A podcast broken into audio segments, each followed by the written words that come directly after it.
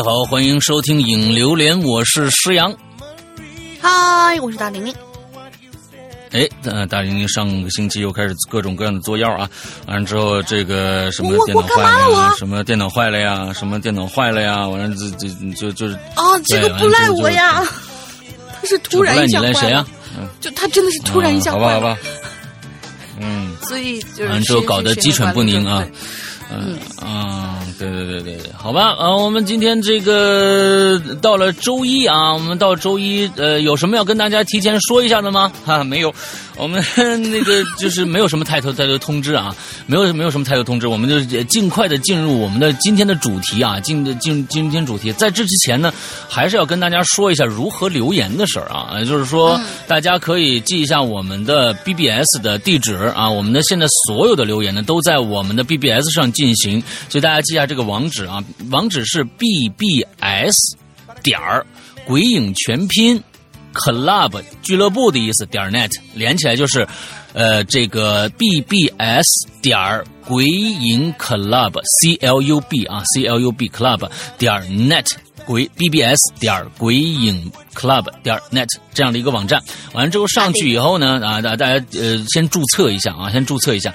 如呃完进去有这个引流连的这个我们的这个呃专栏，进去以后呢，最上面有一个红色的标题，那就是我们当期的希望大家去留言的那一条。大家先看一下留言内容啊，就是说完了之后，哎，我们这次主题是什么？之后在下面跟帖就好了，一定记住跟帖哦，是跟帖，不是再另开一个帖子。之后呢，我们你们的。你的留言呢，就有可能被我们读到了。OK，大概就是这个样子啊。完了之后呢，呃，如果现在大家呢有这个在人间，也就是我们这个奇了怪了的想投稿的求投稿的话，寄一个邮箱啊，寄一个邮箱，呃，这个叫鬼影人间全拼 at 新浪点 com，鬼影人间 at 圈 a 新浪点 com。啊，大家记住这个啊！完了之后呢，呃，请大家想有故事的啊，有故事的人呢，呃，首先是这样的，就是说你不要写文字，因为我们是一个访谈类节目。首先，我们不光光是要看故事的精彩程度，另外还要看你的表达能力啊。所以呢，最好用你的手机给我们录过来一个音频文件。这个音频文件，其实现在手机这个录这个音频文件是非常简单的，你用备忘录也好，或者用什么呢也好，完了之后语音备忘录啊，完了之后录出来以后，叭。呃，你给我们发过来就 OK 了。之后呢，最好能讲一个你觉得一般恐怖的，再讲一个挺恐怖的。哎，完了之后呢，给我们呃两个故事录到一条音频文件里边发给我们就 OK 了。我们审核以后，如果通过了，你一定在邮件里面给我们留一个最好是微信的啊，你常用的呃这么一个联系方式，给我们留下来之后，我们好去联系你，好吧？大概就是这个样子啊。那我们来继续今天的主题。我们今天主题还是上次啊，没有主题的主题啊。来，对，没有主题的主题。然后大家现在就是畅所欲言，各种什么东西都有。就是今天你可能会遇到各种各样的那种牛鬼蛇神跑出来的，对，以企鹅胖为首的牛鬼蛇神跑出来。具体怎么搞，那就继呃对，继续他的故事是吧？呃 对，就是谁让他是企鹅呢？嗯。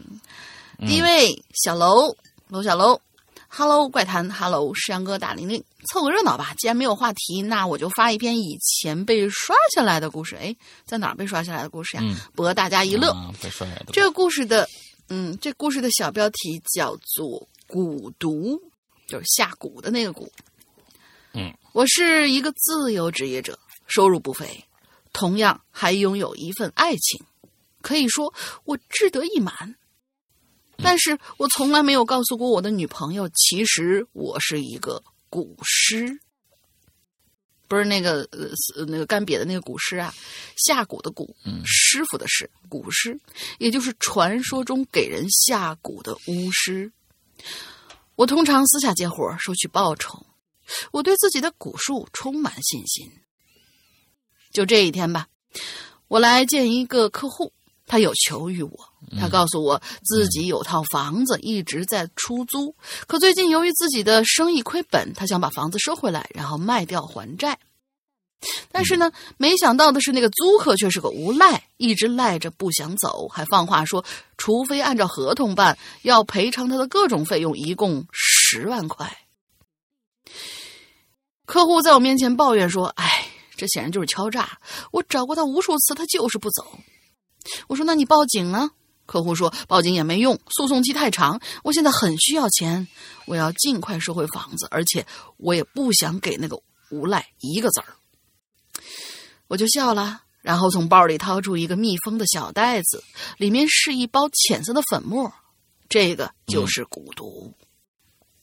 我说：“把它拌在你租客的食物里，半天就可以见效了。”时间过得很快，三天之后，我接到客户的电话，他在电话里开心的说：“太好了，这小子正在发疯找我退房呢，你知道吗？他快被你那东西玩死了，居然跟我说房子里有什么不干净东西缠着他，哈哈！他现在连押金都不要了，急着跑路呢。”听完之后，我也得意的笑了。接着，我就收到了客户打来的尾款，到账五千块。我知道我的客户已经解决麻烦了。但是我要告诉你们一个秘密啊！其实我不光会下那些残忍的蛊毒，还会另外一种，那就是情蛊。这一次呢，我又见了一个客户，啊，这两个故事是吗？意思是，我知道你为什么是有联系的啊啊！好吧，好吧，好吧，他是有吓我一跳。我又见到一个客户，是个戴眼镜，错字啊，戴眼镜的中年男人。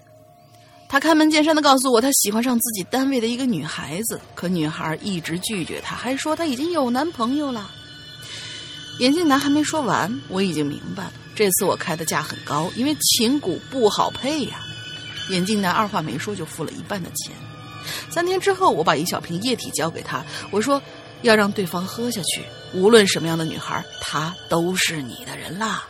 而且琴骨没有解药。客户说：“嗯，必须喝掉吗？”我说：“呃，喷出去也可以，只要对方呼吸到身体里不出一分钟，就能见到奇迹。”眼镜男揣着琴骨，坏笑着离开了。现在我的事，现在我的事情就是等他好事办成以后，给我剩下的余款。到了晚上，我亲自下厨，给女友做了一桌子好吃的，因为今天是她的生日。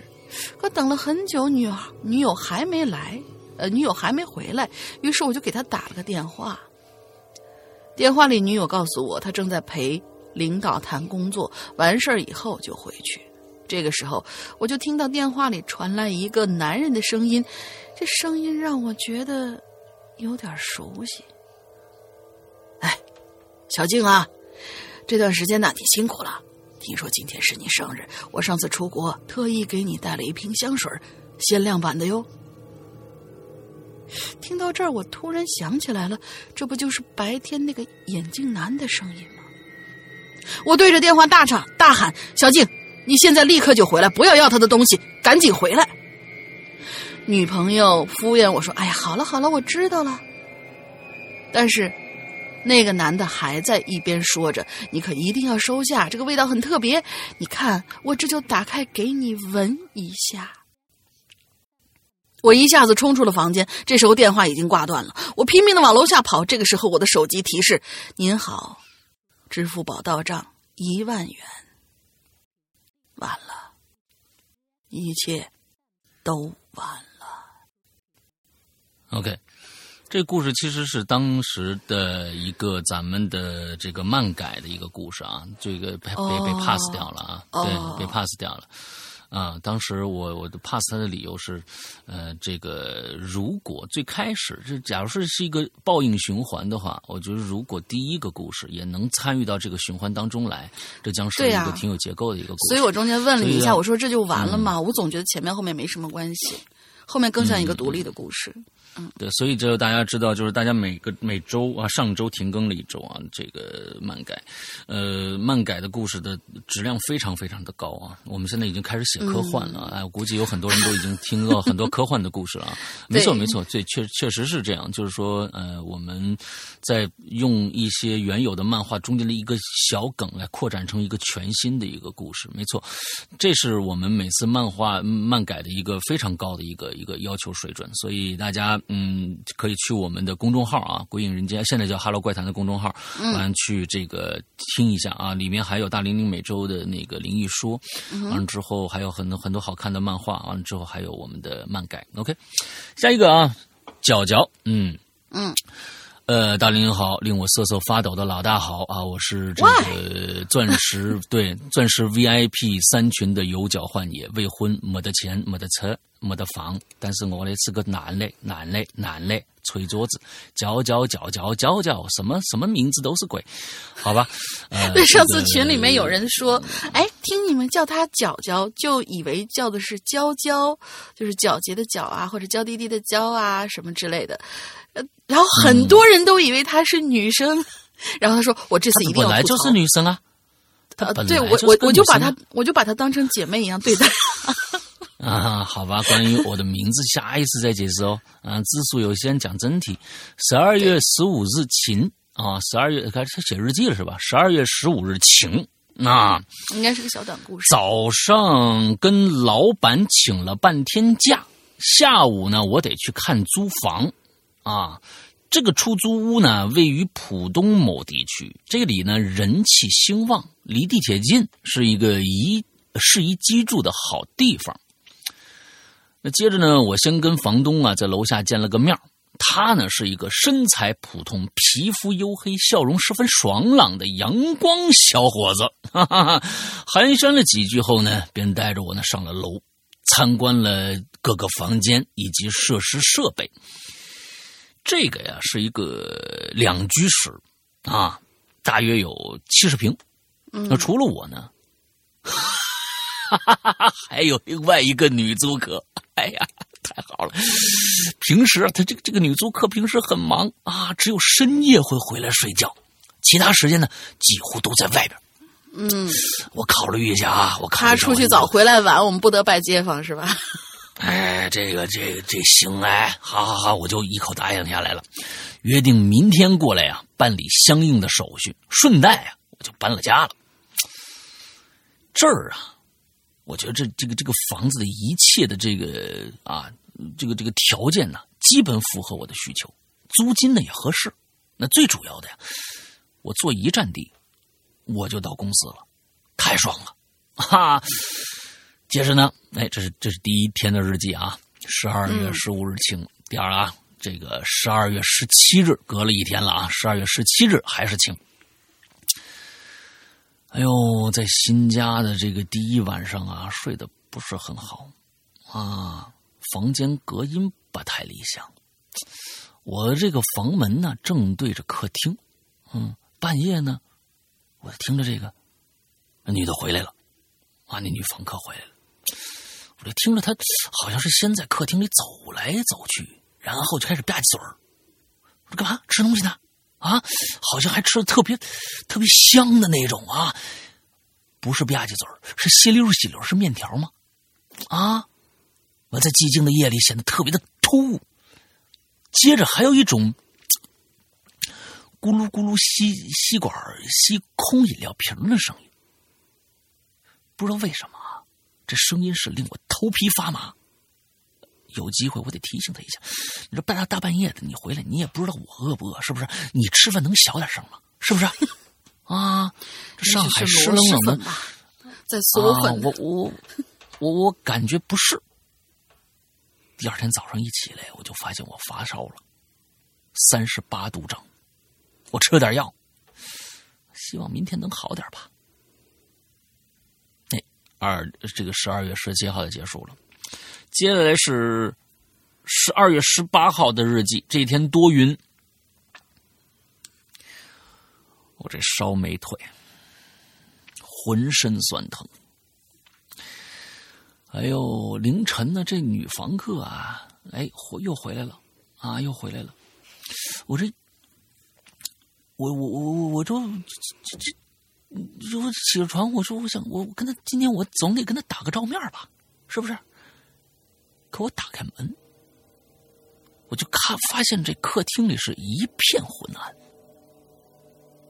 借着阳阳台透进来的月光啊，哎呦我我勉强看清的样子了，那是一个身材娇小的女性，坐在餐餐桌前，正对着我，右手呢拿了一把木质的女性折扇，挡在脸前边，只露出一双大眼睛瞪着我。左呃右手拿了一个，左手似乎托着什么，这是托塔李天王吗？托着什么？但被黑暗所笼罩，看不真切。大家想想啊，你要是看着这么一幕，是不是得吓惨了？啊！这眼前的景象让我感到一种莫名的恐惧和诡异呀！我强作镇定，挤出一丝笑容，跟他进行了自我介绍。嗯。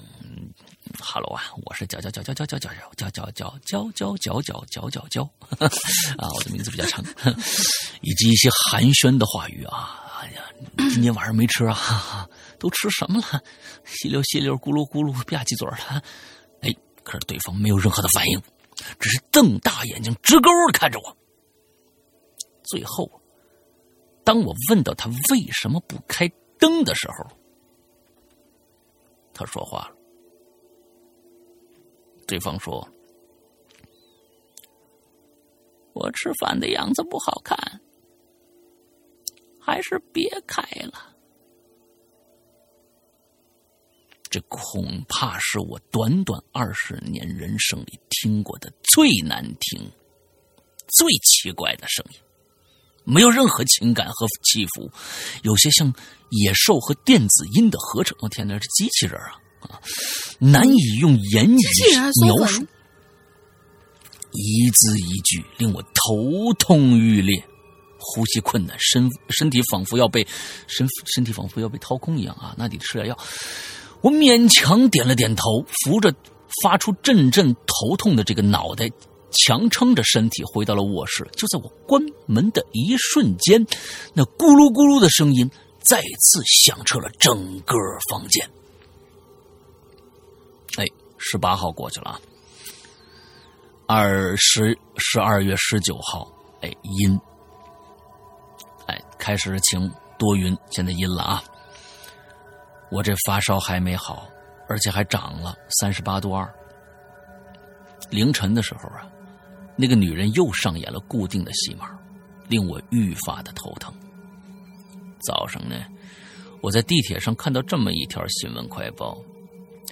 普通新区某地区几天内发生多起连环杀人案，犯罪嫌疑人手段极其残忍，警方正在全力调查案件。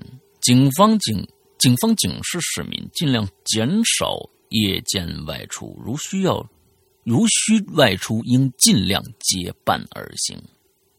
而他说的那个地区就是我住的这个地区，警方都出来警示了，说明案件已经达到达了一个很严重的程度。哎，下班的时候啊，我又测了一下体温，我去三十九了，只能去一次医院打了次点滴。你早该去了，亲。嗯，拖着疲惫的身体回到家，已经是半夜二十三点半了，也是晚上十一点半了。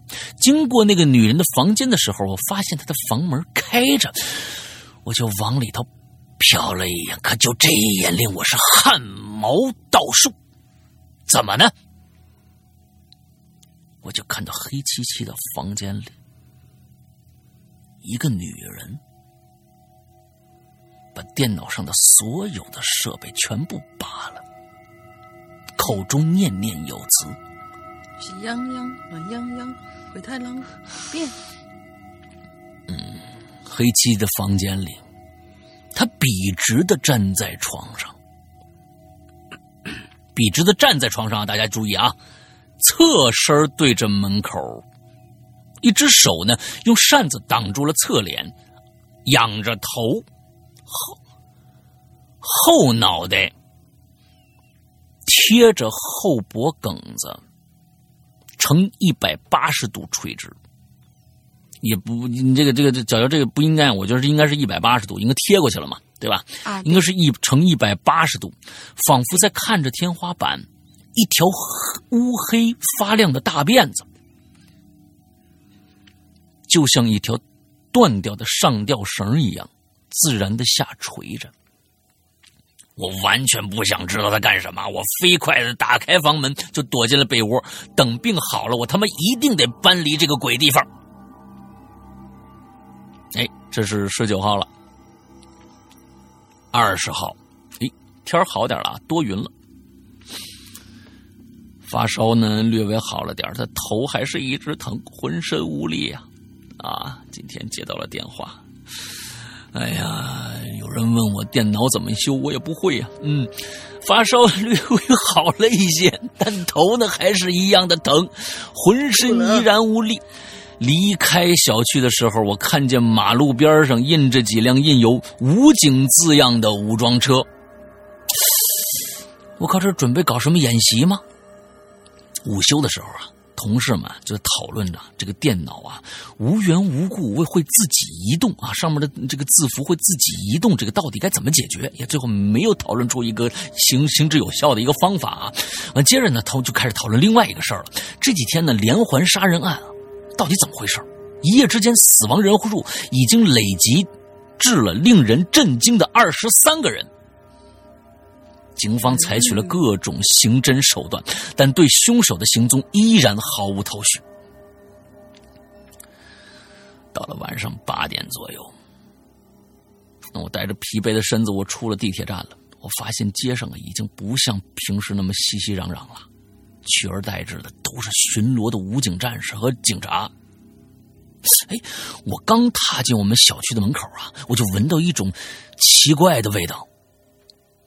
不远处的绿化带边上啊，红绿的这个警灯闪烁着，红蓝警灯闪烁着，旁边围拢了一大群的群众，几个人，几个从人群里走出来的人呢，都是面如土色。从他们零零散散的话语中，我听到了什么脑子是空的，大窟窿，穿刺已经被吸干了。等等等等，这种令人毛骨悚然的关键词。哎呦，我带着这害怕，我就回家了。我觉得这实在是心神不宁啊，总觉得这几天里我错过了什么重要的信息，而且是会令我如坠深渊的大信息。其实大家现在已经能猜到猜到一二三了啊，咱们开始开始接着往后啊。十二月二十一号了，哎，这天没有写这个晴还是多云还是有雨啊？没写，嗯，嗯，我觉得他不写是有道理的，因为什么呢？现在是凌晨一点钟，他都没顾没出去看天没必要看天了，他就凌晨一点钟，那个吸空瓶子的声音又响起来了，我就回想起一件事儿。哎，第一天呢，我看到这个女人的时候，应该是第二天、第三天，亲，不是第一天，应该是第三天你出去才看到她，对吧？第三天我看到这女人的时候，她左手托着个东西，太像人头了。难道她一直吸溜的那？哎呀，这。这人不会是那个正在被追捕的变态杀人犯吧？我现在是真的不知道该怎么办了啊！啊，对，石阳哥教导我们说还可以报警。我我就就算是冤枉他了也无所谓啊，对吧？太可怕了啊！嗯，哎，接下来啊是语音记录，语音记录。这个语音记录到底是他的语音记录还是谁？我得看一下啊。应该是他的，因为他在描述那个。应该是，啊，语音记录啊，颤抖的抽泣声。你你你们不会相信刚才发生了什么？我我我就我就我就刚刚报警，我我抬头就看着那女的，腾的一下就在我面前了。我接着，我接接着他就他他就把那平时挡在脸前那扇子就合上了。你们知道吧？他的脸开始就迅速的扭曲变形，就变成了一颗。我说的是一颗啊，你们记住了啊，一颗灰黑色的，表面凹凸不平的，只长了一张巨口的肉瘤。你看，我是描述的是不是特别文绉绉的？是不是？反正就是那么一个东西，你们自己想啊。它的麻花辫啊，它后面那辫子啊，不不不，那其实是一根连着肉瘤的软体触手啊。你看我是不是越说越兴奋啊？在空中咬，张牙舞爪的啊！他对我说了一堆我听不懂的话，这让我好头疼，好头疼。接着，接着他就消失了。我是不是在做梦啊？你，你能不能让我醒过来呀？赶紧醒过来得了！哎，抽泣声，录音关闭声。这个呀，应该是这这角角啊，在临死前啊，他就想给警方留点线索。完了之后录了这么一段音啊，我觉得应该是啊。哎，接着呢，没有了。二十一号。这次还依依然是二十一号啊，他后面加了一个加了一个字儿叫末日。哎，刚才是凌晨一点钟，现在来到了二十一号早上的九点钟。上午九点，我已经分不清昼夜了。我从未见过如此惊悚的天空，浓密的乌云在空中疯狂的扭曲着。无数刺眼的雷电，如同掠食的饿狼，在其中咆哮、撕扯着猎物。可那个女住户又出现了，但她现在的姿态远远超出我的想象。在我眼前是一个丑陋的巨人，高耸入云，四肢和身体如同书中所描述的那种恶魔一般，甚至比恶魔更骇人。他张着一坑。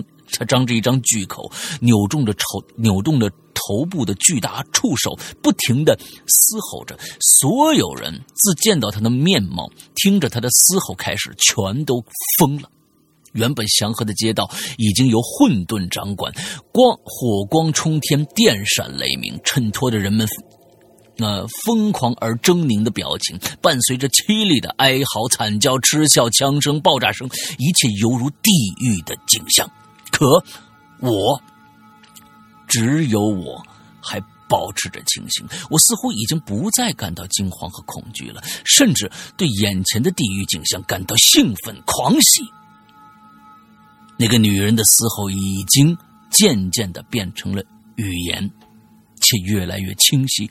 我终于明白了。接下来是一大段这个看不懂的文字啊。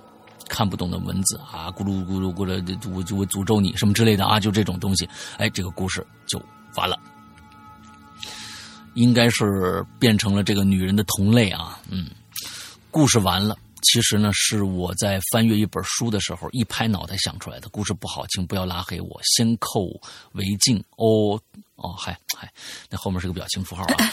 呃，先扣为敬，呃，溜了溜了，嗯，OK，挺好的，挺好的。我觉得这个想象力还是不错的啊啊，我觉得这个桥段，整个的桥段，这个呃，挡着。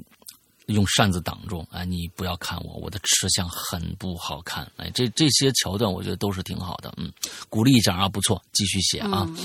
好，嗯，挺好。嗯，对，来，咱们下一个。下一个，企鹅胖，企鹅胖就对，他是来搞事情的，所以就大家就。联系上联系上一次那个留言，就就继续听吧。上一次留言是哪一期我也忘了，反正他说了一个 类似于“哈喽怪谈”呃“哈喽歌坛”这么一个地方的呃这么一个城，哎，还挺顺口啊，“哈喽歌坛”。对，讲了这样的一个故事：宇宙之始，万物混沌，天地未开，世间一片黑暗。不知过了多少岁月，天外陨石受制于世界牵引，落入凡尘中。于陨石之中诞生了第一个生命，至此人间有了第一丝生气。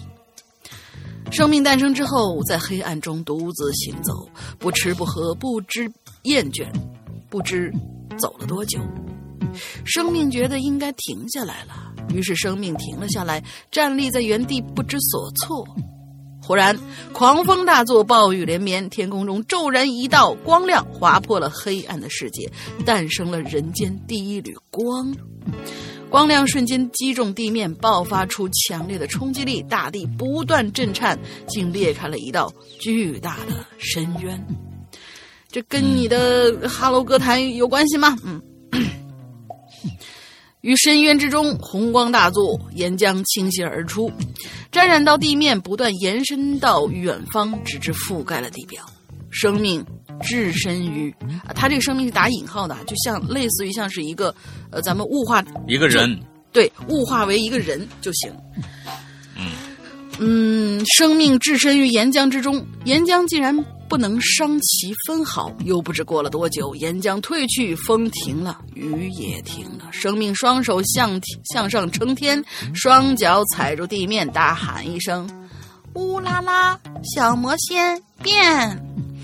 昼夜诞生，光暗分明。生命似乎完成了使命，周身开始散落光芒，无尽的光芒从他的身体缓缓飘出，渐渐的。他消失了，和他来的时候一样突兀，没有带来，也没有带去，不知其名，不知其来处。嗯，对，上面这个跟我这个故事没有半点关系。好了，继续《企鹅人传》呃，《企鹅人传奇之歌坛之旅》。你看，果然没有关系，就是讲了一个不知道普罗米修斯还是那个盘古的故事。我企鹅人在歌坛市拥有。一座餐厅，名为冰山餐厅。然后，为了保护民风淳朴的歌坛市，而加入了邪恶组织“哈喽怪谈”，试图从内部找出其弱点，从而击垮他们，保护歌坛。今天的任务是他，布鲁斯·刘诗阳边说边拿出了一张照片，照片上是一个人。而之所以强调这个人字，是因为我看到生长在身体上闪着冷冽寒光的鳞片，高大的身形，锋锐的牙齿与指甲，以及照片都掩盖不住的血腥气息，无不提示着我这是个可怕的对手，与他对上必定不死不休。我摸摸我的手杖，淡淡的说了一句：“这是杀手恶赵蜀臣吗？”好的，没问题，等我消息。为了能在搞清楚啊，这这这我这这个这个真的没开开始没搞清楚啊。布鲁斯刘诗阳边说边拿出一张照片，说今天任务是他。完了之后呢，呃，这个呃这个这个这个企鹅呢是打入了哈喽怪谈的一个杀手，对吧？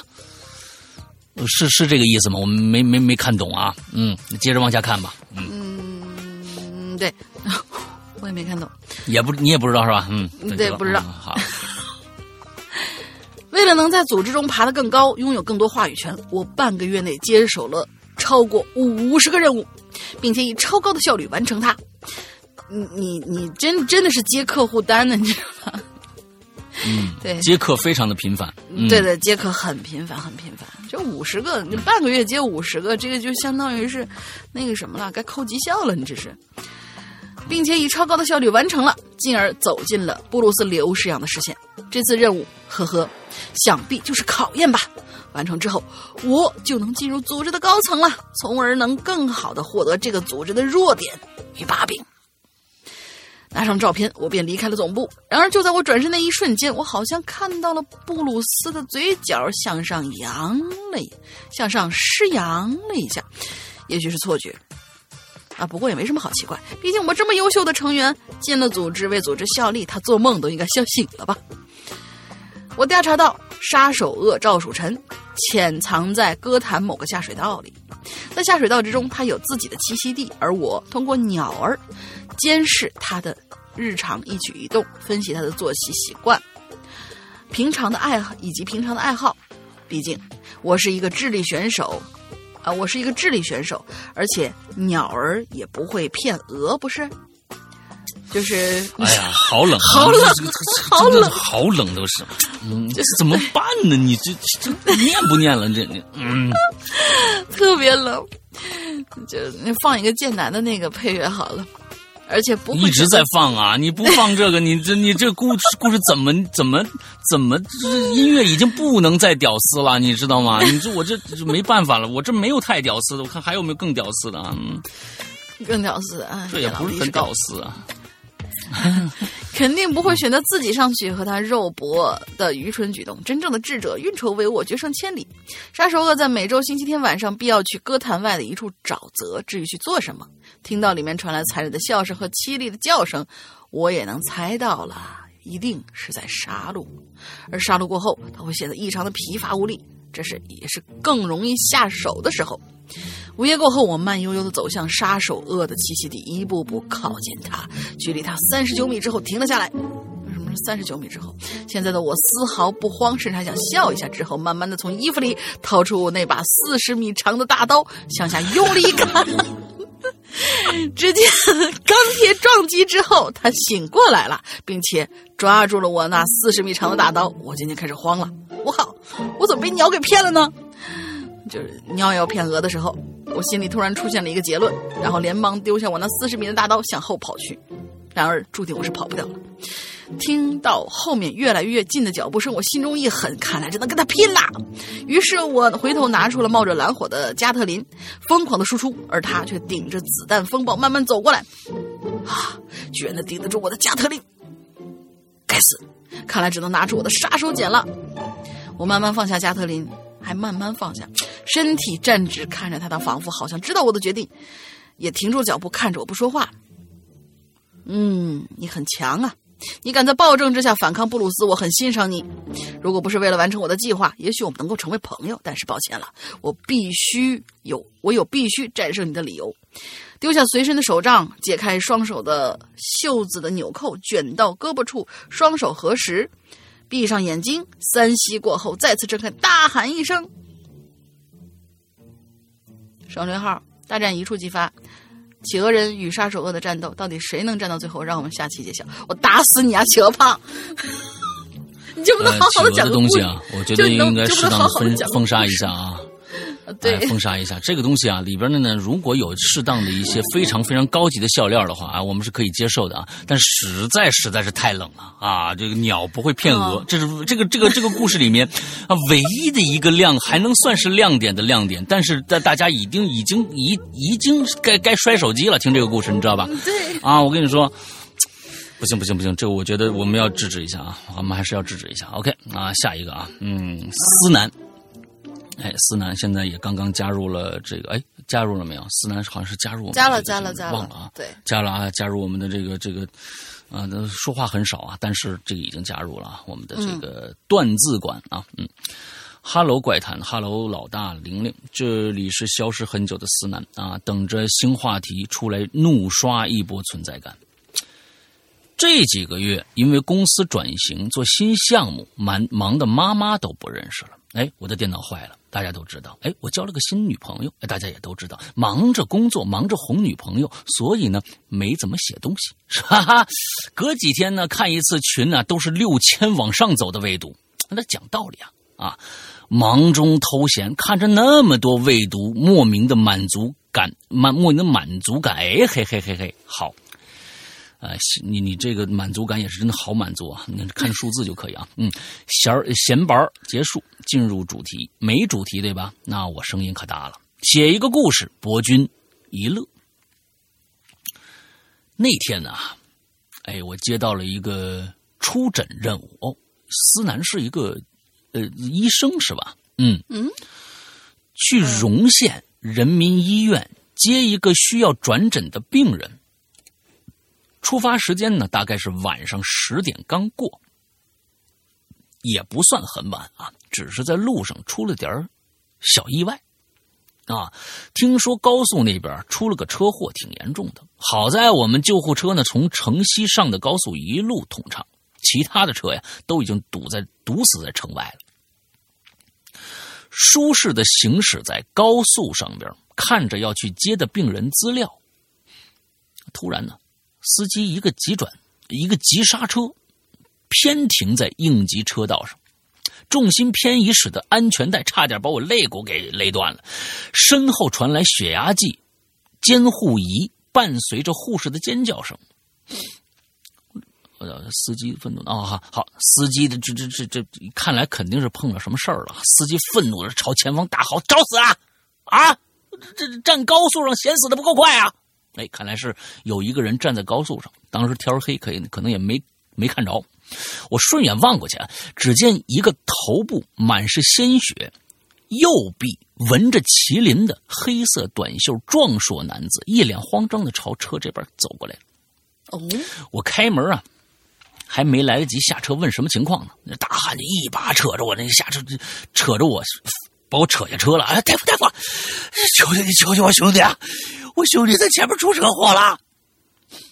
哎，我看着前面有一个提示，前方十公里有个服务区的指示牌，旁边侧翻着一辆白色越野车，副驾那一侧的车头啊，整个就凹进去了。主驾那边呢，一个同样满头是血的大汉，头啊。侧向一边，生不如死。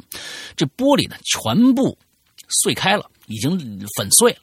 车后这个座啊，连着车尾车尾箱还行，较为完好，只是尾箱凸起来一块像是有什么尖锐的东西啊，重重撞击在上面一样。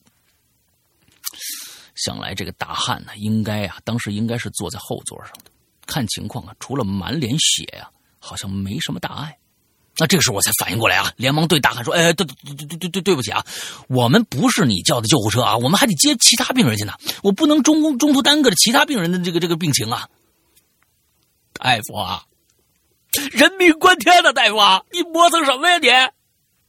大汉朝我大吼啊，随后语气呢又一软：“大夫，我求求你了，你先看看我兄弟吧，啊，你先看看我兄弟吧。”我转头看见这司机啊，还在检查这轮胎呢。那刚才查看病人资料也不是特别危急的那种，于是我这心呢还是一软，啊，跑到救护车后边呢，拿了一些简单的仪器，就往越野车上这个大汉那边去查看。哎，这昏迷的这个大汉呢，小臂已经是骨折的状态了，但没有活性出血，下半身呢卡在驾驶驾驶室里边，不看情况啊。也好像没有什么生命危险，但昏迷的话呀，不排除有颅内损伤。于是呢，安排他们拿这个硬板固定好病人，等待他们自己，呃，等待他们自己的救护车啊，就是又给他们叫了一辆救护车。哎，我们在这先做一个应急的这么一个处理啊。我说你，你在这别动了啊，我已经给你叫车来了啊，等你们车来了再说啊。交代完这几句话以后，回到驾驶室，司机开动车子，我们继续往前走。我当时我还从这个后视镜啊，我看后边那个那个大汉，他就站在原地愣愣的看着我们这边。哎呦，我心里念叨了一句，我说：“哎呦，希望这哥们没事吧。”嗯，那一切都顺利啊。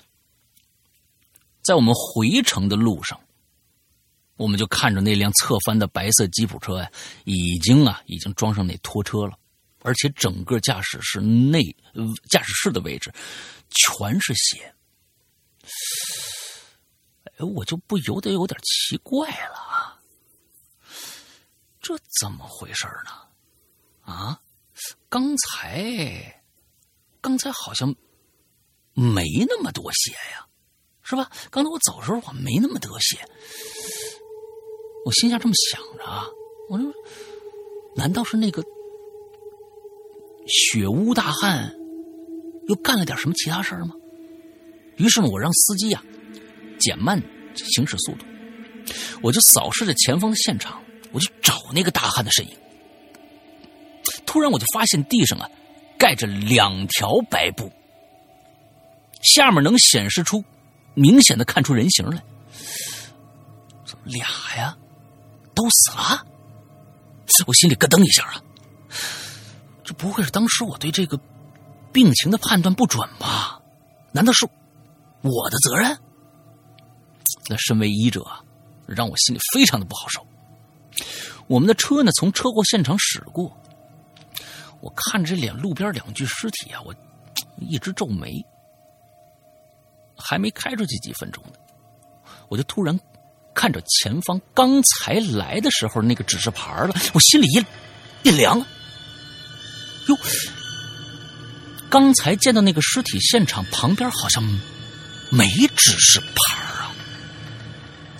现在想来，刚才那个现场的环境和我来的时候遇到大汉那个环境好像是不太一样。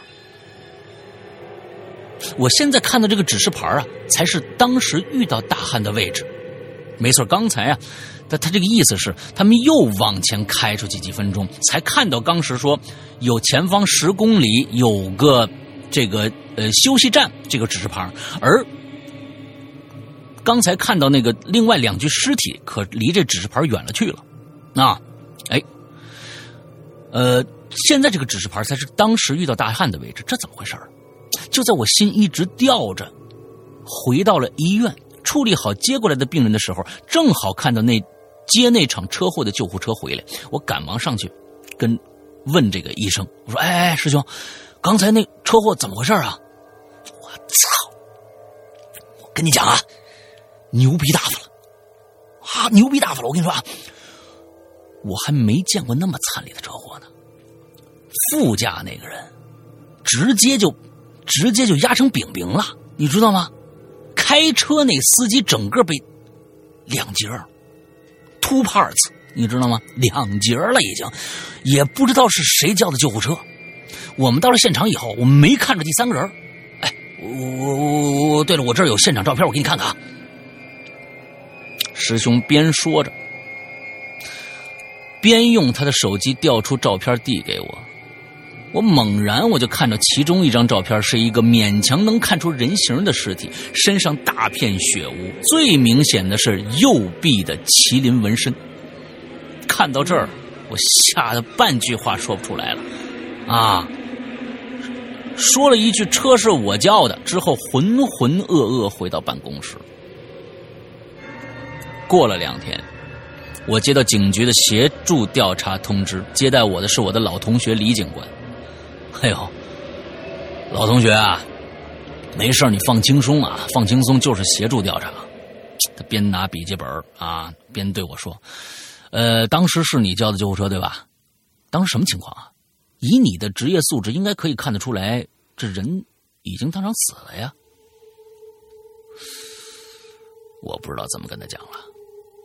他作为警察，那肯定不会相信这些唯心主义的话嘛，对吧？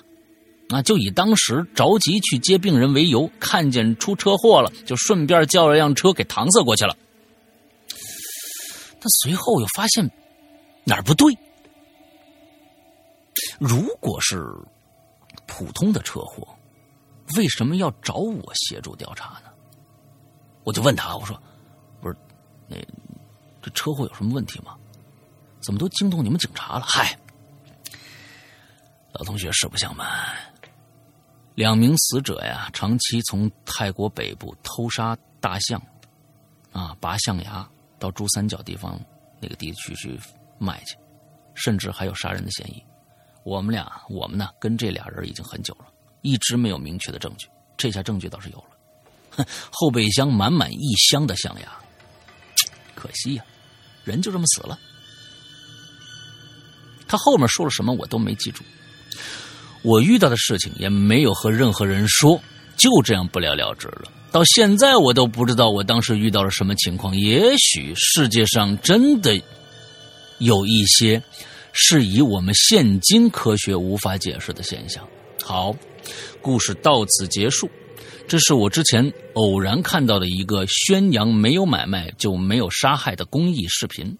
完了，在这儿看到这期主题时候，突然想到的，希望没超字数。最后日常表白一波哈喽怪谈，我爱您啊，心上有心上有你就是您啊，嗯，没错，就是这样，告辞。OK，思南这个故事写的不错啊，但是我是觉得，有没有想过这样的一个可能性？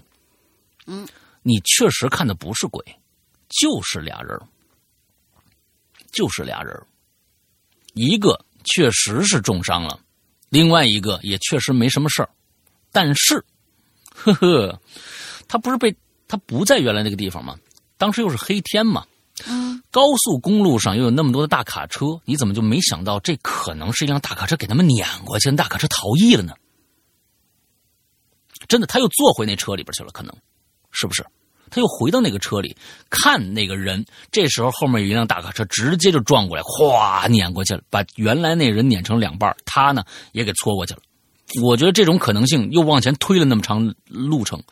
当然了，如果是这样的话，一一定地上高速公路上一定有各种各样的这种碎片啊，就洒落在被碾出去的那种碎片，或者是被拖拖出去那种痕迹。但是我我觉得。是不是这种可能性更更强一点啊？不就就就是说啊，你不是没死吗？你不是偷偷杀大象吗？啊，我再给你来一下啊！哗，碾过去了啊，碾得碎碎的，你跟于谦似的，打打白箭头啊，就往前走那个啊，这这种人就是应该这样啊，嗯，对，挺好，嗯，挺好。来下一个，嗯，下一个是我们的沈东尼，东尼神，沈阳哥、龙丽妹两位主播好，我又来买榴莲了。前后算算，这是我第五次买榴莲了。我是石阳哥口中的沈杜尼，什么是沈杜尼呢？沈杜尼，啊嗯，是龙鳞妹口中的丹尼神，但这都不重要。其实我就是三群的老爸东东，哈哈哈！看到这期主题，想到之前听了宛如那期奇了怪了，那么我也就来聊聊身边关于凶宅的一些事儿吧。嗯，第一个故事是我最早看到的关于凶宅的事儿。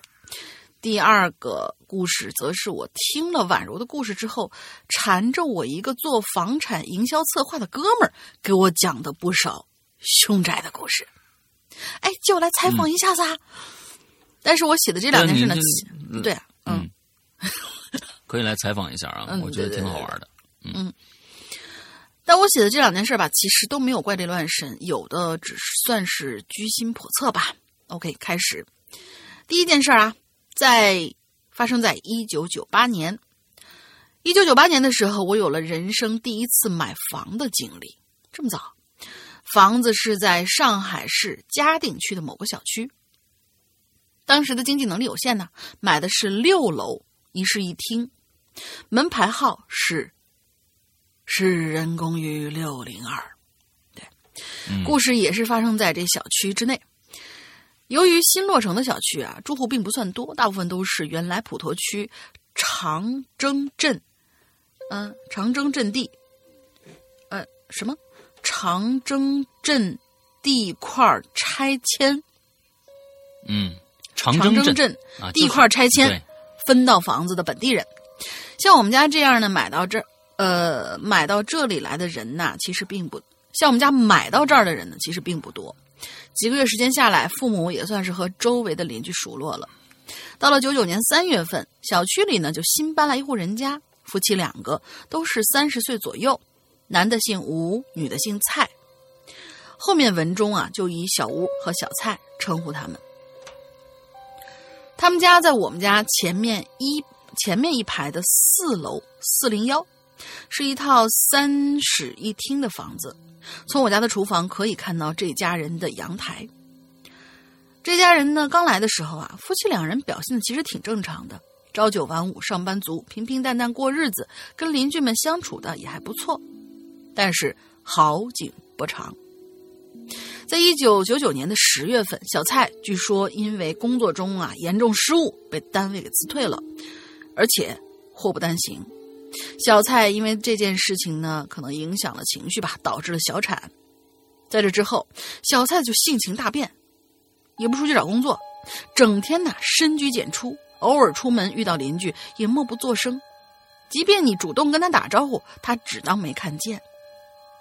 到了后期遇到他的时候，如果叫他名字和他打招呼，他就会用非常凶狠的眼神瞪你着，瞪着你看。我们偷偷问了小吴。小吴说：“啊，哎，去了几次精神科，他就再也不想去了，也做了很多工作，但是无济于事。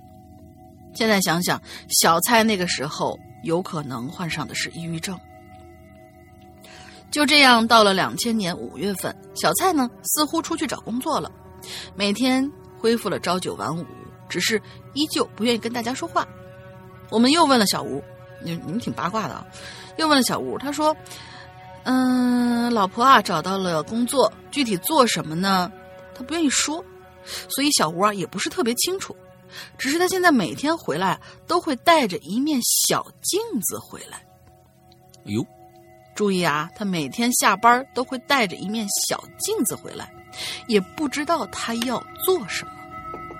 嗯，而再过了一个月呢，这小吴啊，似乎也有点突，也突然变了，也变得不愿意搭理人。每周都会有送货车来他们家送货，车上呢会卸下来大大小小、形状不一的镜子。这样的情况大约持续了有三个月的时间。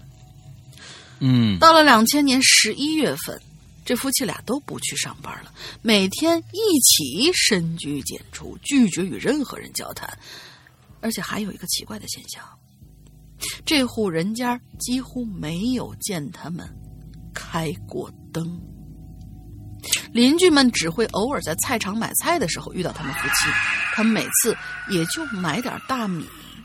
我到现在都能记得他们夫妻俩当时的样子，瘦骨如柴，一双眼睛里都透着说不出的怪异和凶狠。大家发现他们夫妻二人不正常，是因为十二月中旬的某一天，我的隔壁，我们隔壁一栋楼的邻居就发现了，这对夫妻家的阳台上密密麻麻的贴满了镜子。对，是整个阳台，阳台的墙壁、窗户、护栏上，全部都是镜子，密密麻麻，全都是。周围的邻居觉得这，这是在转煞气吧，就为此上门跟这对夫妻，呃，就为此上门跟这对夫妻交涉，但是要么就是叫不开门，要么就是一句跟你无关，然后就拒绝交流，任凭你破口大骂、呼天呼天喊地，就是无动于衷。接着居委会出动了，敲开他们家门，夫妻二人说。这也是个人自由，你们管不着。后来又报了幺幺零，警察也说这种事儿没法处理，那只能劝呐。没错，在上海啊，这个大家很很讲究的一件事情就是卧室里边床的对面绝对不能有镜子，特别特别讲究这件事情。转煞气这件事情是一个其实是一个大不敬的一个行为，就是想用镜子把把这些煞气转到其他人家去。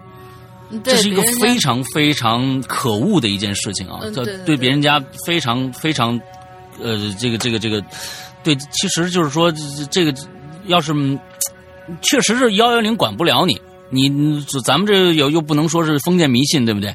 你确实管不了人家，但是对别人家来说，就是一个缺德的事儿。嗯，对，那缺德的事儿。嗯，直到二零零一年的七月份，这家人家啊，终于出事儿了。那天晚上，我刚在家里吃完晚饭，就听到对面那对夫妻家里传来了小吴连绵不断、凄厉的惨嚎声。于是呢，小区的左邻右舍又都跑出来了。我和父母也赶到了他们家楼下。此时，这对夫妻家楼下已经是围得水泄不通。居委会的大叔和物业公司的工作人员拼命敲门，但是就是敲不开。最后没办法，找来了开锁匠，开了房门，冲了进去。结果，进去的物业大叔。呃，居委会大叔和物业公司的工作人员惨叫着就跑出来，边跑边喊：“出人命了，快打幺幺零！大家不要进房间。”不到十分钟，派出所的警察和幺二零急救中心就赶到了现场，从里面抬出了小蔡的尸体和神志不清的小吴。也不知道是为什么，当时小蔡的脸并没有被白布盖上。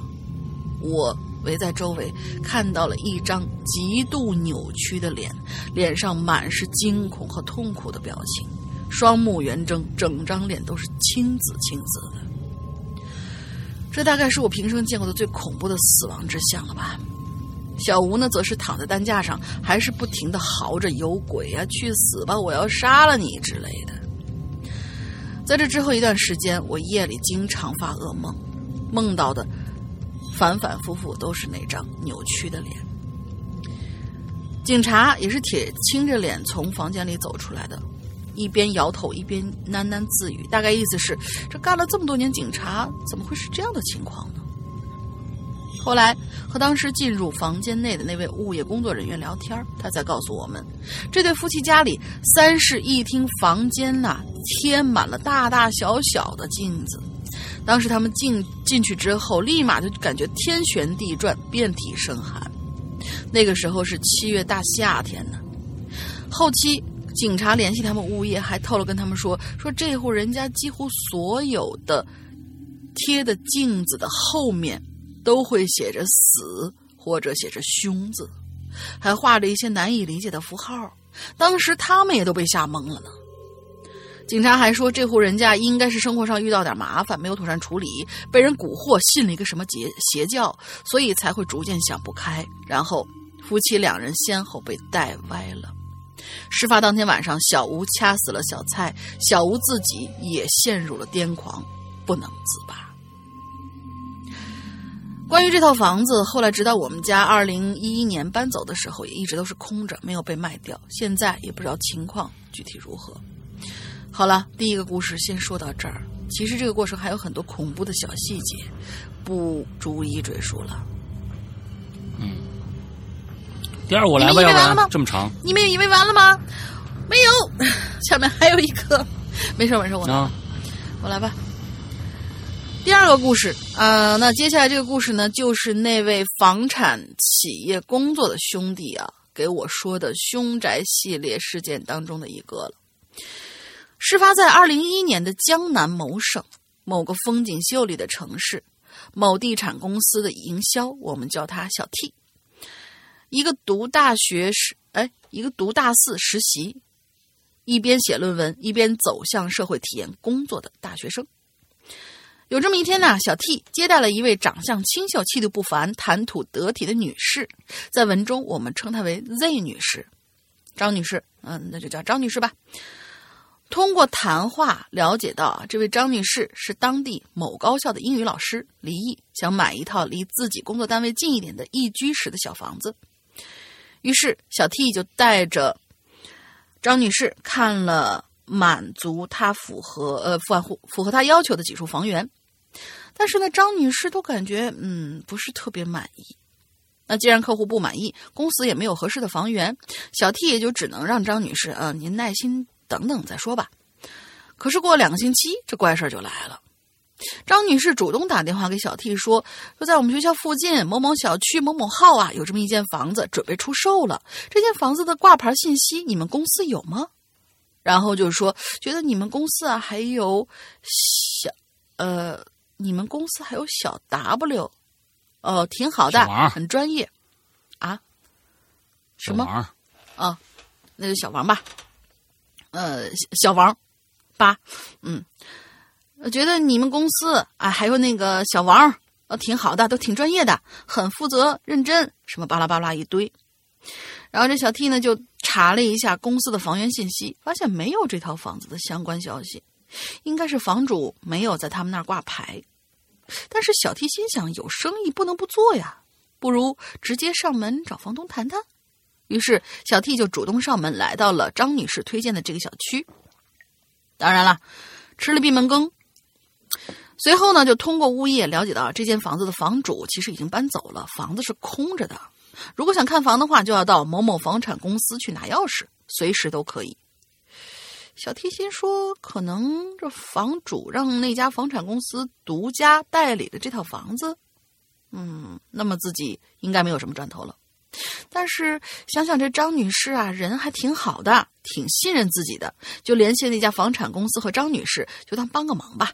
约好某一天上午让她去看房，让张女士去看房。到了约定的时间，张女士准时赶到，小 T 和另外一家房产公司销售，呃的销售一同陪她前往小区看房。后来回忆这件事情的时候啊，小 T 说了个细节。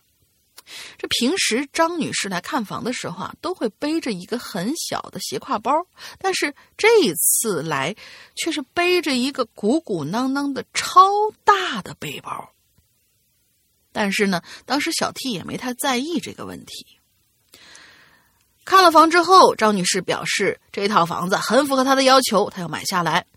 于是小 T 和另外一个地产销售呢也很高兴，毕竟生意做成了，客户也找到自己新的房子，于是就说：“那去公司谈谈合同条款吧。”张女士没有异议，和他们下了楼，走出单元门口就，呃，走出单元门口的时候，张女士突然就说：“哎呦，不好意思啊，我这肚子有点不舒服，能不能把刚才那个房门钥匙给我一下啊？想上个厕所，很快就下来，麻烦他们等一会儿。”结果那个房产销售啊，就想也没想，把这钥匙给了张女士了。可是两个人在下面等啊等啊，等了近四十分钟，也没见张女士下来，打电话还是关机状态，于是就只能上楼找她。等上楼才发现事情不对，原来啊，走道里用来通风的窗户被关上了，而且还用报纸把窗玻璃贴满了，看不到里面的情况。大门也反锁了。小 T 和另外一个房产销售极力拍打着门，始终没有人开，最后还是报了警。当然，这都已经是一个半小时以后的事儿了。门被打开以后，门被开锁匠打开以后，警察带着小 T 走了进去，打开主卧，发现里面空空如也。来到了卫生间，门被反锁，警察那个时候也急了，直接就踹开了门，而里面的景象让小 T 目瞪口呆。据小 T 回忆，当时整个房间都被布置成了白色，整个卫生间墙面上挂着白布，洗手台上点着白蜡烛，然后张女士躺在满是水的浴缸里。几个人七手八脚把他拉上来，看着他身上穿着一身红色的衬衣、红色的长裤、红色的袜子，两只手的手腕上缠着密密麻麻的红绳子，手腕上还各有一处很深的刀痕，应该是割腕了。血已经染红了整个浴缸的水。张女士神态很安详，但此时她已经告别了人世。后来在调查之中发现，张女士不仅割了腕，还服用了大量的安眠药，还把那个房门的钥匙吞了进去。看得出，她是抱着必死的决心和极强的怨念的。嗯，后来小 T 说呀，他那次带来的大背包里面应该放的就是那些红色的衣服啊、白布啊、蜡烛啊、胶带什么的，而带这张女士所看的房子，只有这一户是有浴缸的。但是更加离奇的是，在张女士死后不久，找到她的家人。她家人说，原先这套房子就是她的，她把这套房子卖给了现在的房东，然后这位房东也证实了这件事情。让小 T 一直想不通的是，据张女士的家人反映，张女士平常一直表现都很正常，没有任何极端的表现，每一天都是自正常的上下班。所以他们也不清楚自杀的原因到底是什么。可为什么张女士当时会找上自己呢？张女士为什么会知道这间房子被买，呃会被卖？为什么一定要在这间房子里选择自杀？为什么带着这么深重的怨念？这一切都终将成为无法解开的谜团。关于这间房子，小 T 所在的。房产公司无奈只能自个儿买了下来，至今至今也未能转手。经过此事，小 T 也受到了很大的打击，选择了辞职，并且从此不再涉足房地产行业了。好了，今天的故事讲完，希望大家能够喜欢。嗯，这个女的肯定是报，这这是太狠了。这也就是说，嗯，大家看没看过一个这个周周星驰演的一个叫《回魂夜》啊？那女的专门是换了一身这个红衣服从楼上跳下来，跳楼，这怨念也太大，你何必呢？底下周星驰不是说这何必呢？是吧？这这个这个怨念太深了。我亲自打死的人就不活。嗯，对。完之后，所以绕了这么大个圈子，也真是够奇怪的。哎。那就是说，为什么要他直接去跟那个房产商直接去买这个，就是或者看房子也是可以的？为什么要找小 T 就回这么一道手，让在另外一个房子并不在他们公司的一个人去处理这件事情？这这中间不知道会有什么样的奇奇怪怪的事情啊！我这个这个太太有趣了。我相信这个人，这个女的可能是跟这个前房主是不是有一定的瓜葛？啊，我觉得是没有没有其他的，这个说法了吧？就是我觉得这个前房房主一定是已但是我觉得嗯房主已经搬走了，然后他这个怨念，呃，就是哪怕是变成厉鬼什么之类的，他觉得有这么个迷信的说法，把怨气留在这栋房子里。那么这栋房子只要嗯跟之前那个房主没有、再也没有关系了，比如说让小 T 公司买下来，再也没有关系了，嗯那他就他就妨碍不到任何人了呀。他是对这个房子有什么有什么，或者说对这个小区有什么嗯那个什么？因为我们经常看一些那种，对，啊因为我们经常、经常看一些那些那个神神叨叨的那些片子里面，他们其实有多少提过嘛？就是看僵尸，嗯。记不记得当时那个、那个呃谁来着？就是那个那个抓鬼大师，当时跟那个、嗯。呃呃男主说，对江小豪说了这么一件事情，就是说是鬼其实是练地的，他不是练人的。嗯这些鬼啊，都都在这儿已经盘旋了足有好几十年，比我岁数都大。所以他嗯如果觉得自己能够在这儿变成一个变成一个怨气很深重哦，的你说那是陈友啊，对对对，陈友，镜那个陈友是是是陈友，突然间想不起来。然后就是那那么就是说，他一定是跟这个房子或者是跟这个小区，应该是有一个什么样的一个呃扯不清的一嗯件事情，导致他怨气这么重。应该不是跟这可能就是房东有说关系。对我我我不晓得啊，就是说也有可能是穿红衣啊或者什么的，确实是受到了某些电影或者是传说的一些影响啊，嗯啊，觉得可能这样能把自己的灵魂留住或者怎么样的，但是最后是否能达到这样的一个效果就不太清楚了，呃，不太清楚。但是我觉得它的仪式感蛮强的，还有白布，还有白蜡烛，还身上缠着红线，嗯，我觉得可能是打听过了。这种这种仪式感非常的完整，他不并不是说只穿了一个红衣服就就进去就完了，而他这也很有仪式感。我相信，哇，他这这这真的也是啊，这说不清楚，说不清楚，咱们不不说这个了，咱就们往往后啊，心宽，这真的是很，我我我，对我我再补一句，我就说是真的，就我发现今天最过瘾的两个故事，同时也让人最那个什么的故事，就是老爸东东讲的这两个，真的是跟鬼没有任何的关系，就是人为的，但是真的让人觉得很哆嗦，嗯，有一哆嗦。嗯，那如果这老巴东东，如果你还有其他这样的故事的话，或者是你听听你的房地产这个这个朋友讲的，完了你你能叙述的话，我欢迎你来我们的节目做客啊。完之后，嗯像刚才我最开始在在节目里面说的，你嗯嗯录一段你的这个啊这个这个故事，完发给我们，我们听一下。如果可以的话，咱们就咱们就直接来了，好吧？对，嗯，下咱们今天最后一个心宽体盘、嗨。呃，石阳老大佬零零君好啊，我是快要秃了的花花，什么意思啊？嗯，本次主题是没有话题啊，那么我来讲一个我和我舍友在荔湾广场发生的事情，哦以下将用冰冰哦代称我的舍友冰冰啊。嗯二零一八年四月份，我们俩人呢刚考完证啊，这个考的是什么证不知道啊。出了考场，我们两个人是相视一笑，长舒一口气。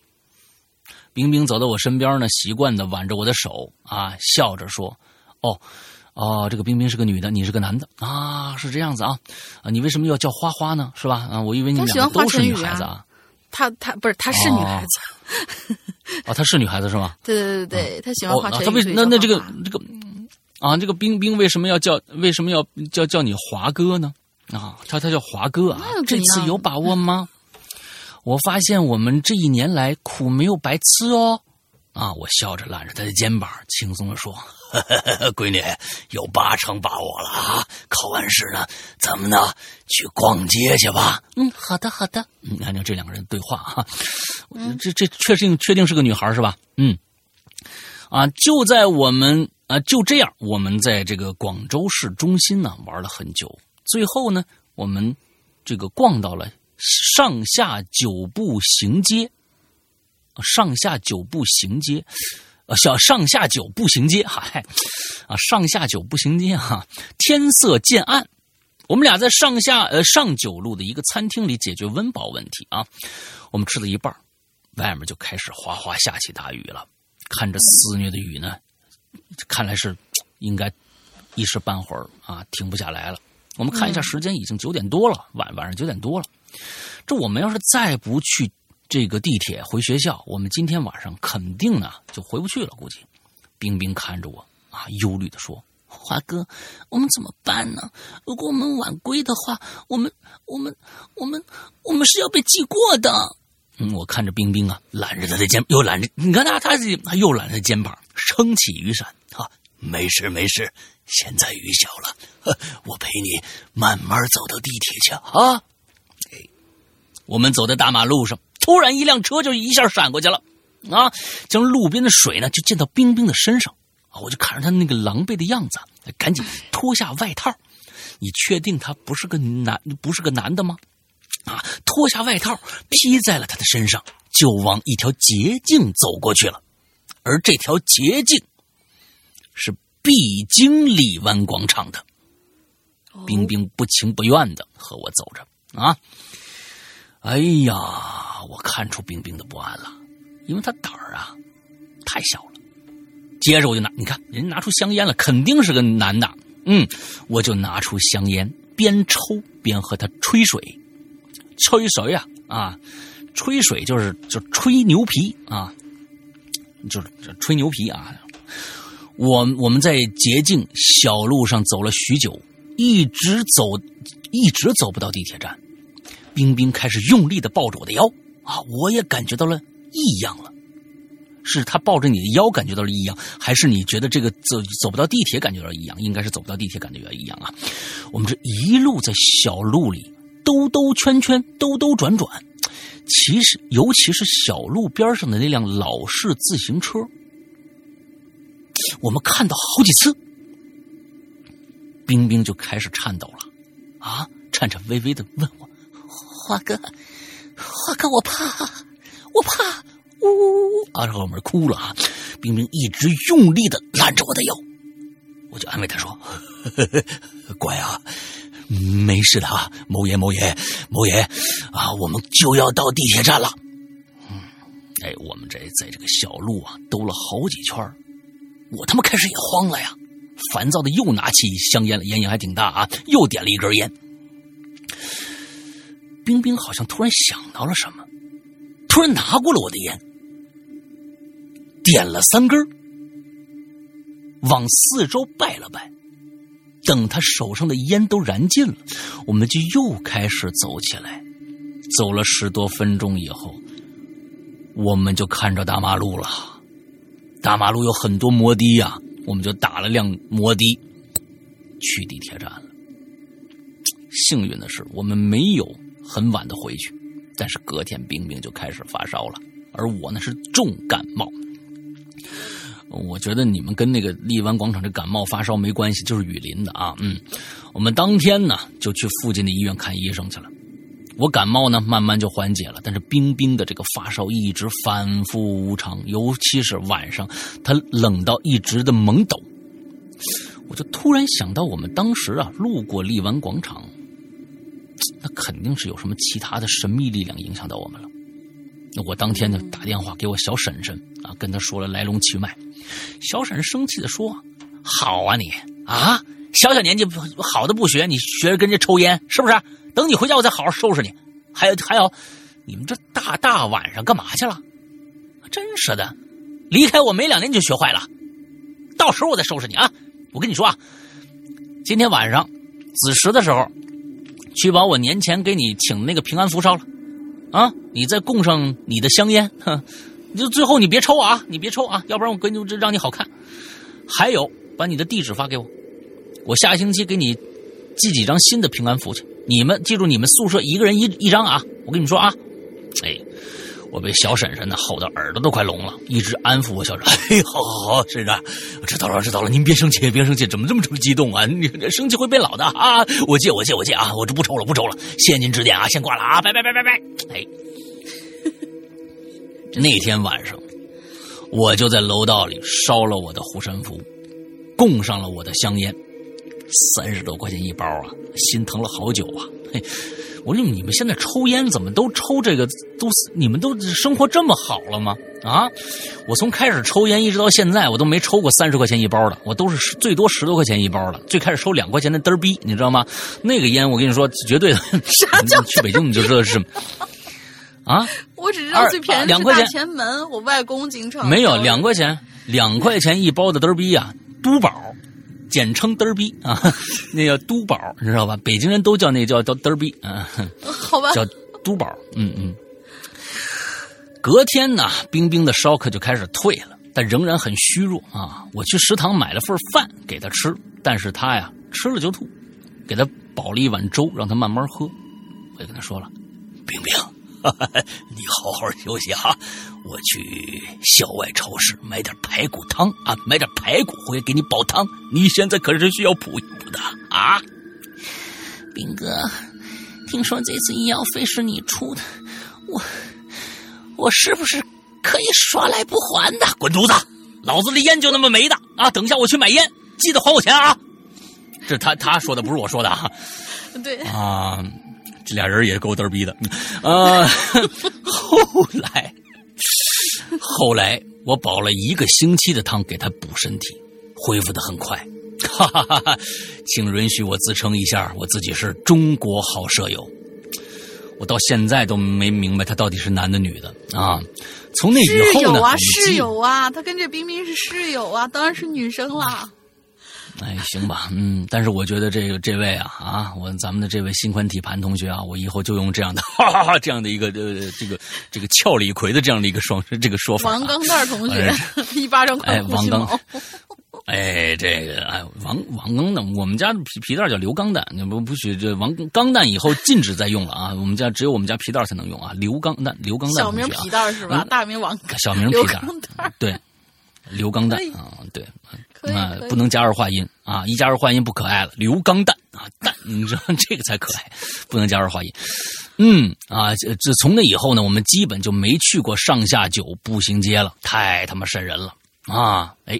跟大家说一下，终于成为会员了啊！听了会员专区的节目，也加入了三群。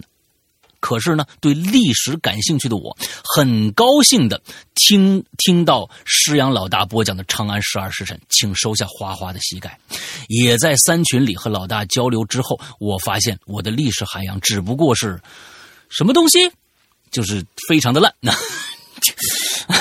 然后 pick 一下这个湖边无疑。在毛毛下的这个音频里，就是杰克和大卫的故事，让我听出等待戈多的感觉啊。虽然是两个完完全全不一样的故事，所以而且呢，表达有一些有条不紊啊，太厉害了啊！湖边君，麻烦收下花花刚刚碾碎的膝盖。嗯哼，花花先溜了，得闲饮茶。嗯，好的好的啊，这是一个，这是一个，这是一个广东人吗？啊，写的这个文章啊，我。啊，这是一个广东人哈，这个写的个文章啊，透出了一个北方的没心没肺的感觉啊，挺好，挺好，挺好啊，嗯，欢迎你经常来留言呐。啊，我觉得你那个人物形象啊，已经在大家的这个这个心目中通过一次已经完善了啊，心宽体盘同学，哇，我是心宽体盘同学，哎，这个挺好，嗯，好吧，今天我们的所有的故事啊，那已经结束了哈，之后呢，大玲想个进群密码吧，哎，你先做广告吧，我先翻翻。嗯，好，OK，那我每次呢，照例呢，会为我们的这个我们的这个呃会员啊，会员专区啊，会员服务啊，这个做一下广告。呃，没错，大家每次都听听的那个，但是我是发现啊，现在的孩子们呢，有一个特点啊，非常庞大的一个特点，就是你告诉他多少次都有人听不明白，所以每次没有办法，我只能是继续的跟大家唠叨唠叨啊。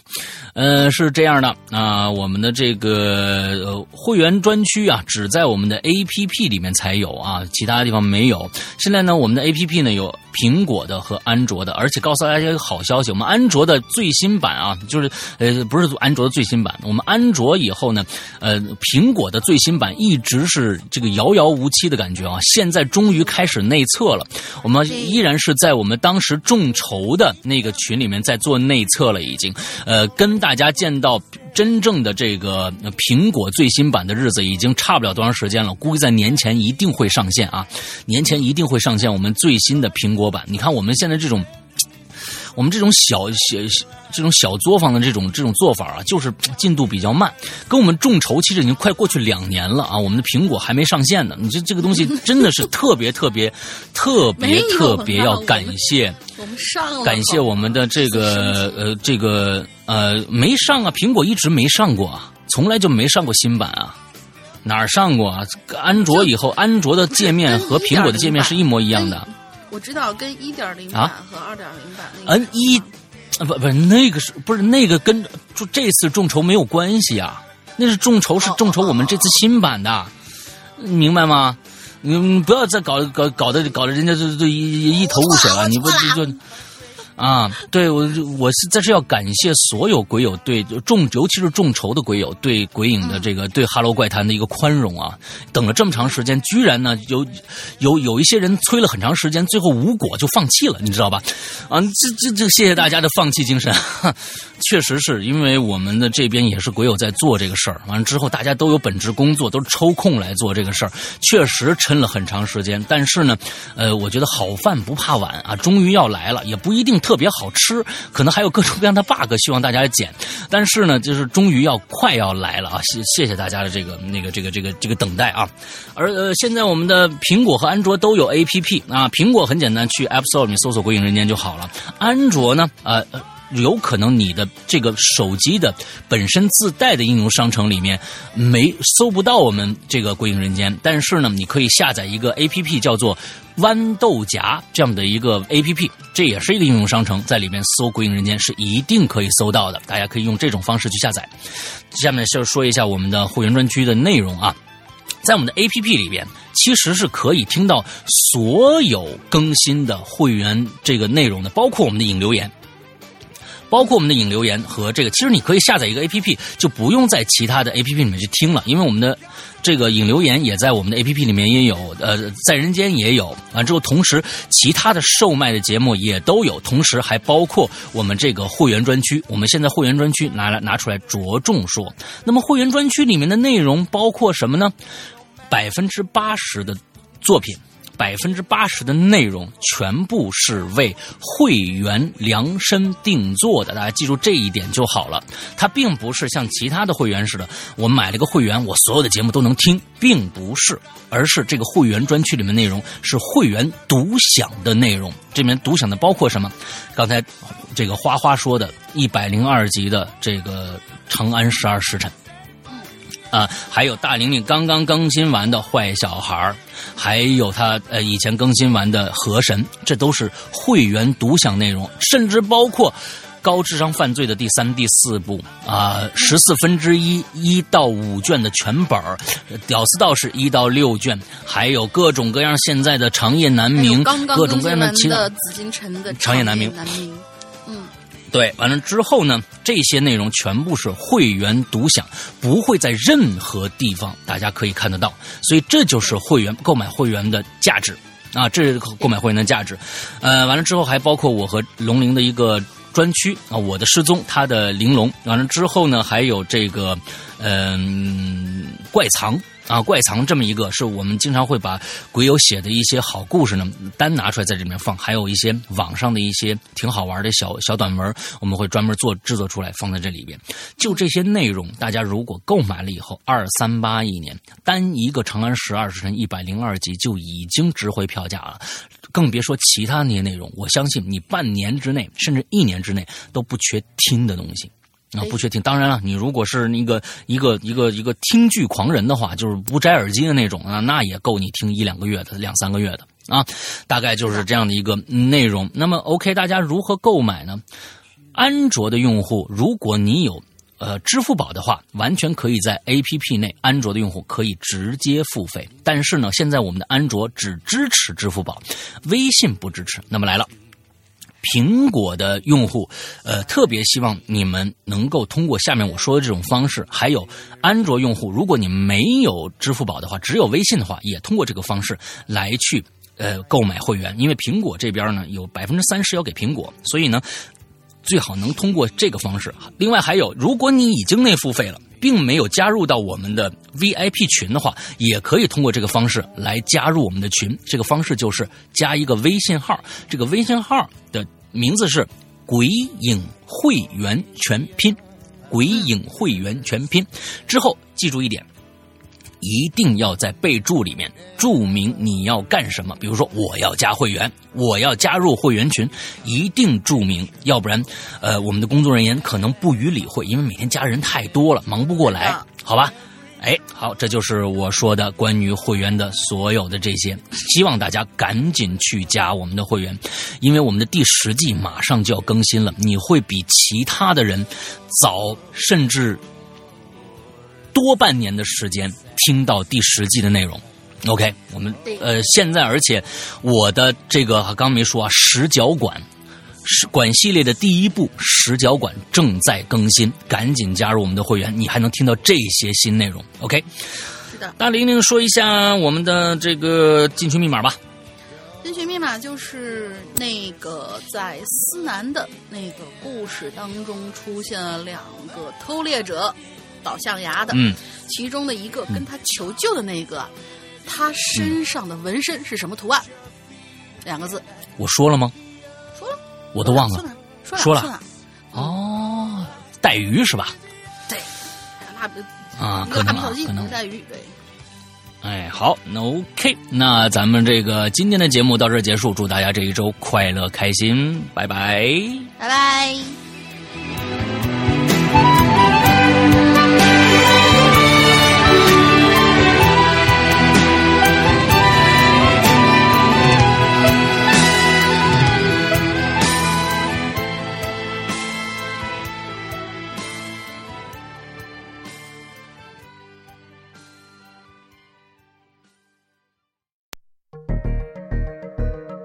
大学推理社团一行七人来到了角岛上的石角馆。半年前，中村青司一家离奇丧命，现在，一幕幕谋杀在这群大学生之间接连上演。谁能阻止无人生还的悲剧重演？也许，只有那个名叫岛田杰的男人，才能破解石角馆的各中谜局。